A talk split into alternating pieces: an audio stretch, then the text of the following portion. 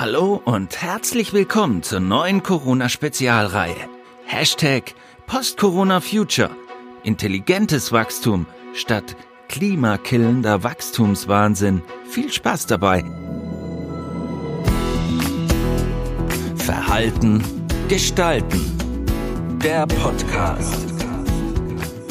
Ziele erreichen mit Winfried Neun.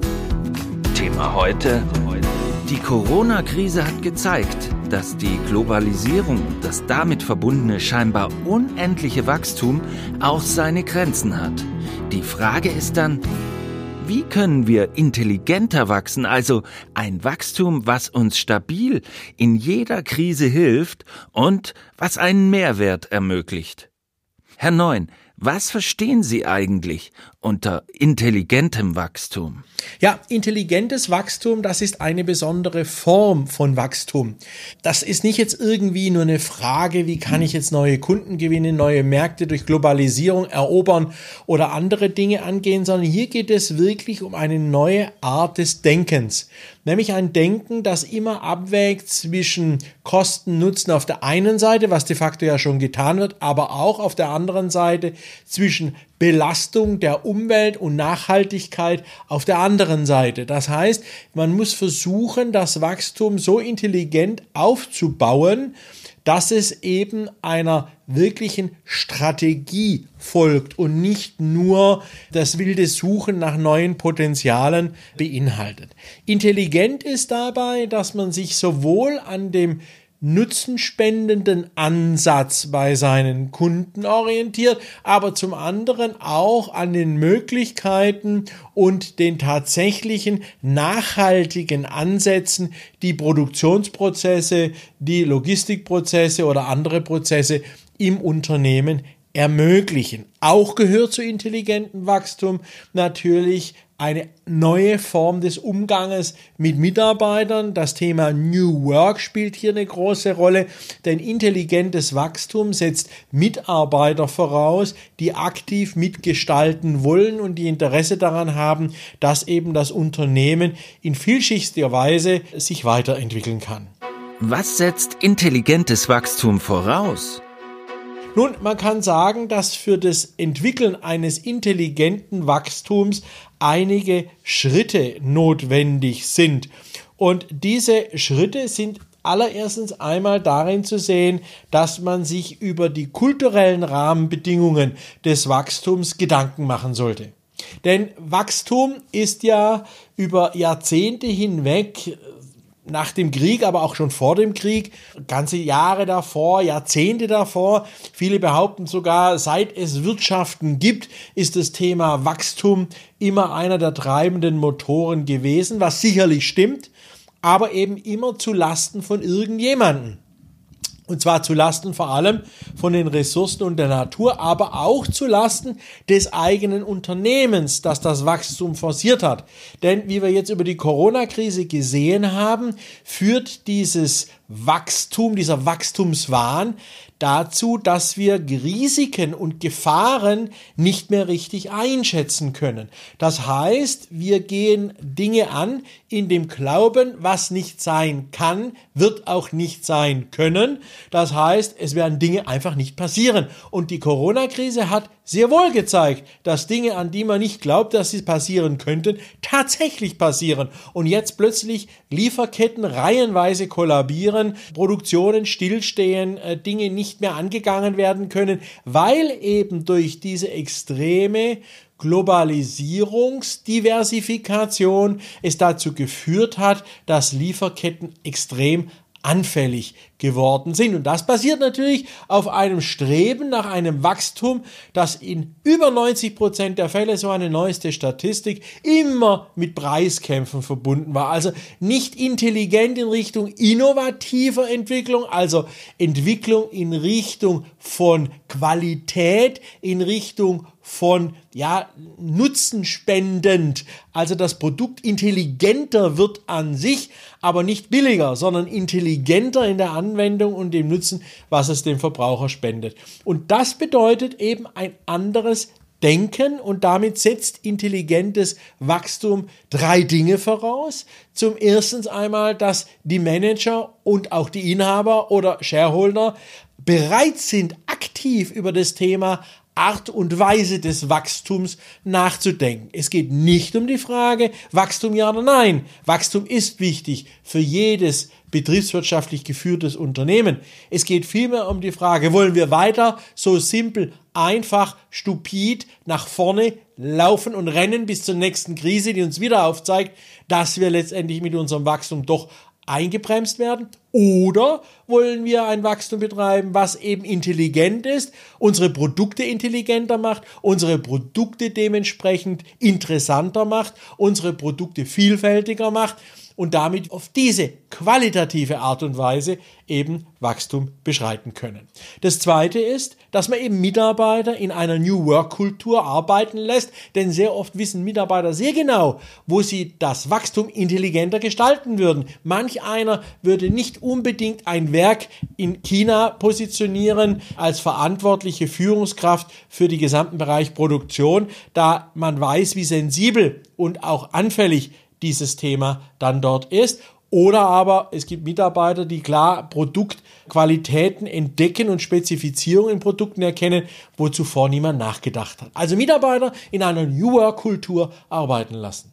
Und das dritte ist, Veränderung als tagtäglichen Prozess verstehen. Wie die Startups es uns vormachen, eben nicht nur als Projekt, wir müssen mal was verändern und machen einen Veränderungsprozess, sondern Change Management, Veränderungsmanagement muss in die Kultur eingehen.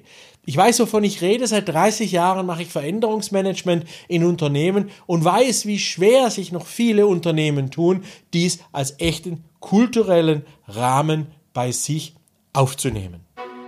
Warum zeigt uns gerade die Corona-Krise diese neue Form des Wachstums auf? Nun, die Corona-Krise hat uns natürlich ganz klar gezeigt, dass wir über diese Art von Wachstum extreme Gefahren eingehen, beziehungsweise auch Gefährdungen ausgesetzt sind. Also da ist eben nicht nur das Thema, dass die Lieferketten abbrechen können, weil eben extrem viel Zersplitterung des Produktionsprozesses stattfindet, Bauteile, äh, kleinste Produktteile eben extrem verlagert werden, um kostengünstig einzukaufen, was wiederum zu einem Preiskampf oder das Unternehmen zu einem Preiskampf ermöglicht in seinen Märkten was stupides Wachstum ist, weil es über den Preis geht, hat Corona gezeigt, dass da eine riesengroße Gefahr dahinter besteht. Aber Corona hat auch gezeigt, diese Krise, dass wenn man intelligent schon von Anfang an sich aufgestellt hat in seinem Wachstum, jetzt natürlich die Krise auch viele neue Möglichkeiten bietet. Dass man eben digitale Anwendungen, die man bis dato immer für sein Produkt benutzt hat, jetzt auch für andere Produkte benutzen kann. Wie eben zum Beispiel für das Steuern von Homeoffice, wenn man ein entsprechendes Online-Beratungs- oder Online-Kommunikationsinstrument entwickelt hat. So kann man das jetzt in der Krise benutzen, um die eigenen Mitarbeiter Mitarbeiter im Homeoffice viel spezifischer, viel individueller zu führen. Also die Corona-Krise hat schon gezeigt, dass wir darüber nachdenken sollten, wie wollen wir zukünftig wachsen und welche Form von Wachstum ist uns eigentlich zukünftig wichtig. Womit sollte jeder Unternehmer oder Top-Führungskraft sofort beginnen, um intelligentes Wachstum einzuleiten? Nun, um eben intelligentes Wachstum einzuleiten, sollten folgende Schritte realisiert werden. Schritt eins ist, wir müssen die Wachstumskultur neu definieren. Also wir müssen den Begriff Wachstum definieren, wir müssen ihn zu einem kulturellen Rahmen Bestandteil der Organisation machen. Nicht nur indem wir plakativ sagen, wir wachsen mit so und so viel Prozent oder aber kontinuierliches Wachstum ist unsere Aufgabe. Das sind alles Plattitüden, die aus psychologischer Sicht in keinster Weise einen kulturellen Rahmen darstellen. Das Thema Wachstum muss dann und wird dann einen kulturellen Rahmen darstellen, wenn wir damit die Menschen motivieren, dass sie einen echten Beitrag leisten zum Wohlbefinden anderer oder einen Beitrag leisten zur intelligenteren Ausstattung der Produkte und somit auch einen gewissen Stolz auf dieses Wachstum hier produzieren können. Heute wird immer noch versucht, Wachstum durch Bestechung bei Mitarbeitern, insbesondere in den Vertrieben, zu erzeugen. Viel wichtiger ist, Wachstum als Kulturbestandteil aufzubauen. Das wäre Schritt Nummer eins. Schritt Nummer zwei ist, dass man, und das machen viele Firmen leider nicht, Innovation und Tradition miteinander verbinden sollte. Viele legen nur Wert auf Innovation und viele halten an ewig gestrigem fest. Aber gerade die Kombination macht das Unternehmen intelligent, macht die Art der Marktbearbeitung intelligent. Man kann auf Erfahrungen aus der Vergangenheit zurückgreifen, aber auch neue wie Open Innovation Management zum Beispiel angehen und realisieren. Das heißt, Kombination von Innovationskraft und Tradition sorgen für eine Eigendynamik, die automatisch die intelligente Wachstumskultur weiter forciert. Das dritte ist Querdenken als Wachstumsmotor verstehen. Querdenken heißt eben auch mal darüber nachdenken, wo man mit seinen eigenen vorhandenen Kernkompetenzen in anderen Märkten pumpen könnte und dementsprechend dort die Punkte sammeln könnte im Rahmen einer Blue Ocean Strategie. Also Querdenken ist oftmals in vielen Unternehmen noch ein Lippenbekenntnis, aber wehe, es kommen Mitarbeiter mit Ideen und sagen, wir könnten doch dieses Produkt auch mal ganz anderartig einsetzen, dann werden die ganz komisch angeguckt. Komischerweise aber in der Corona-Krise hat es funktioniert. Plötzlich produziert ein T-Shirt-Hersteller Masken, Schutzmasken vor Corona. Oder aber Hersteller von Bauteilen für PKWs produzieren heute Bauteile für Beatmungsgeräte. Plötzlich funktioniert es von heute auf morgen, dass man über Querdenken ganz neue Aspekte entdeckt, mit denen man Geld verdienen könnte und damit intelligent wachsen könnte. Setzt aber voraus, dass wir freiwillig querdenken und nicht gezwungenermaßen wie jetzt durch die Krise. Und der letzte Punkt, um eben intelligentes Wachstum einzuleiten, ist, dass wir über unsere Belohnungsmaßstäbe nachdenken müssen.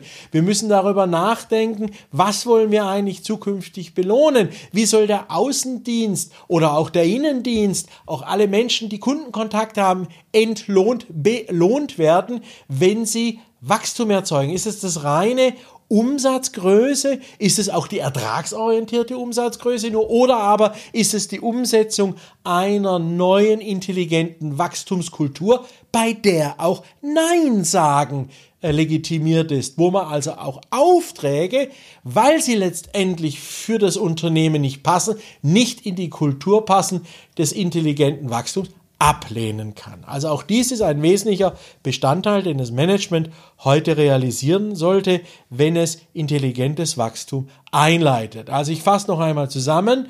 Die Wachstumskultur ändern in Richtung intelligentes Wachstum, ein ganz, ganz wichtiger Aspekt, der zu berücksichtigen ist.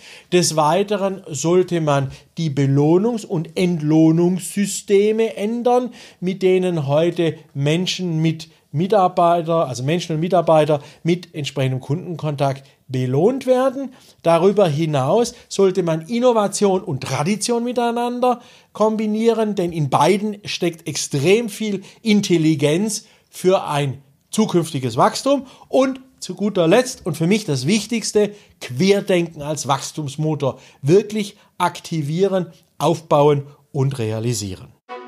Welche praktischen Tipps haben Sie, um intelligentes Wachstum auch langfristig zu realisieren? Jeder, der meine Podcasts kennt, weiß, dass es aber nicht nur um diese ökonomischen Themen geht, sondern vor allem auch um die psychologischen Themen. Und deswegen habe ich jetzt noch drei psychologische Tipps für die Führungskräfte, die sich mit intelligentem Wachstum beschäftigen wollen, um dies dann auch langfristig zu realisieren. Tipp Nummer eins, Hinterfragen Sie einmal sich selbst und Ihre Art, darüber nachzudenken, wie Sie sich persönlich weiterentwickeln wollen. Denn intelligentes Wachstum hängt immer ganz stark auch mit der persönlichen eigenen Weiterentwicklung zusammen. Nur wenn das intelligente Wachstum mir auch eine Weiterentwicklung meiner Persönlichkeit ermöglicht, bin ich Feuer und Flamme für dieses intelligente Wachstum. Also hinterfragen Sie bitte Ihre eigenen persönlichen Ziele, die Sie für sich und Ihre Persönlichkeit gesteckt haben. Zweiter Tipp ist, wenn es darum geht, Intelligenz aufzubauen, ist damit nicht das, was wir klassisch heute in IQ-Test oder sonst irgendwo messen, gemeint, sondern vor allem die Mischung zwischen Fachwissen, proaktivem Scoping, also aktives Angehen von Herausforderungen und vor allem empathisches Handeln. Gerade die Empathie ermöglicht uns, latente Bedürfnisse bei Zielgruppen zu erkennen. Gerade die Empathie ermöglicht uns, Mitarbeiter zur Höchstleistung zu bringen, wenn wir uns eben damit verständigen, dass das eine wichtige Komponente ist. Also deswegen nicht nur Intelligenz im Sinne von Fachwissen verstehen, sondern im Sinne von Selbstregulationsmechanismen, im Sinne von proaktivem Coping und im Sinne von Empathie. Und der dritte Tipp ist, all diese Dinge brauchen manchmal, leider sehr oft, bei vielen Unternehmen einen langen Atem. Deswegen ist zielbezogene Aufmerksamkeit ein zentraler Parameter, um intelligentes Wachstum aufzubauen. Was heißt das? Das heißt, ich nehme Ziele mir vor Augen und gehe diese konsequent durch. Ich realisiere sie konsequent wie bei einem Marathon. Ich lasse mich nicht ablenken, ich lasse mich nicht von meiner Idee ablenken, sondern ziehe diese konsequent durch, um damit auch das Ziel eines intelligenten Wachstums zu realisieren. Also Kurs halten und auch bei Niederlagen, Rückschlägen trotzdem weiter diesen Kurs verfolgen. Ich wünsche jetzt allen viel Spaß bei der Umsetzung des ein oder anderen Tipps. Wer noch mehr Informationen haben will, kann gerne etwas sich erlesen und anlesen unter der neunzeit.de Seite oder aber kann natürlich über info@com-9.de oder über die Homepage www.verhaltengestalten.de direkt Kontakt mit Fragen aufnehmen. Ich freue mich darauf und wünsche euch weiterhin alles Gute und in diesen Zeiten ganz wichtig, bitte bleibt gesund. Das war Verhalten gestalten, der Podcast für Innovation, Führung, Resilienz und Digitalisierung. Weitere Informationen zu diesen Themen und zu Winfried Neun finden Sie im neuen Zeitmagazin und auf der Website verhaltengestalten.de.